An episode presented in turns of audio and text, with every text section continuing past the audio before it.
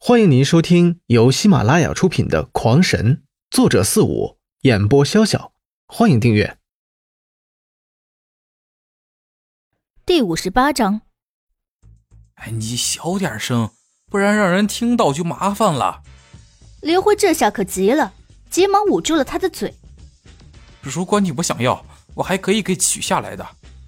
被捂了嘴，他只能呜呜的点了点头。刘辉这才放心的松开手。而他更是听话的，连小声的话都不说了，自己把自己的嘴给捂住。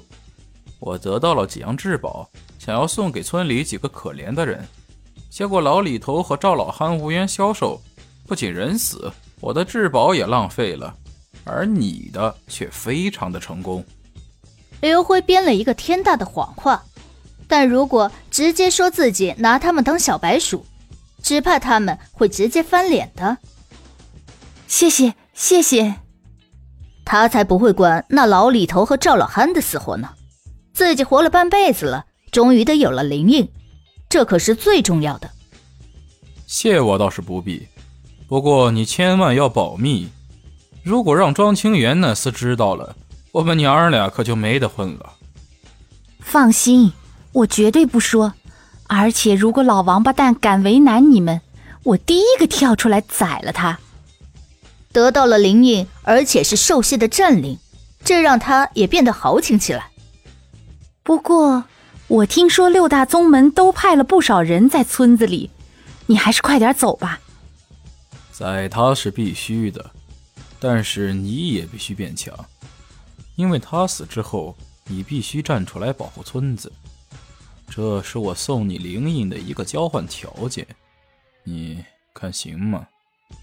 刘辉并不在意什么六宗齐聚，因为他早就知道了。但是，一想到杀庄清源，突的灵机一动。既然自己不愿受村里束缚，不妨也通过这种方法发展一个愿意的，这不是很好吗？行，没有问题。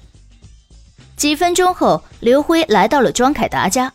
现在，刘辉基本掌握了这封印之法，算是练手。刘辉最终将最后一个灵印送给了庄凯达，虽然在过程中还是发生了一小点意外，但最终还是成功了，这让刘辉高兴的不跌呀。而那凯达哥被疼醒之后，更是一推刘辉：“快走，快点走！现在六宗之人都在抓你，你怎么还回村了呀？”看着那庄凯达焦急的眼睛都快红了的架势，看来是真的关心刘辉。放心，对付他们，我有的是手段。这次倒是要和他们好好玩玩。二呆子，你可别太轻敌了。如今六宗进出，还派了长老级的人物前来，并且在不少人家都安插了他们的人，可谓是已经挖了一个很大的陷阱，等着你往里头钻呢。放心，我心中有数。对了，凯大哥。我猜想他们一会儿会，哎，你可一定要帮忙啊！放心，我定不辱命。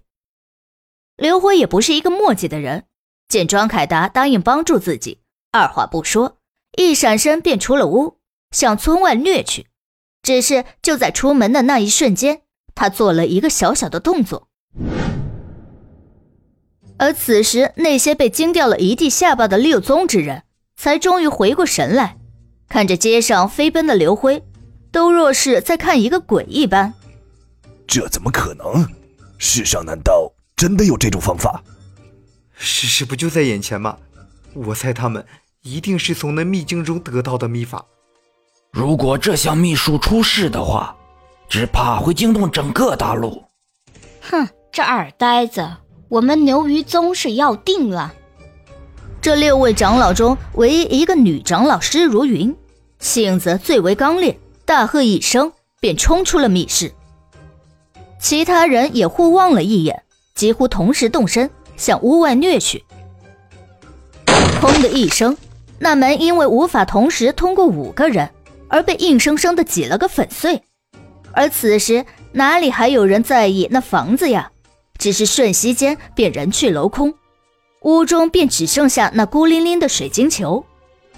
几人刚走，刘辉的身影却突地出现在密室之中，饶有兴致地在水晶球上看了一眼，里边显示的赫然是庄凯达家，而庄凯达正盘坐在那里觉醒着自己的灵技，手放在水晶球上，心念稍稍地想了一下六宗长老，接着便看到六道身影正快速地向村外追去，在他们前方正有一个刘辉在拼命的奔跑。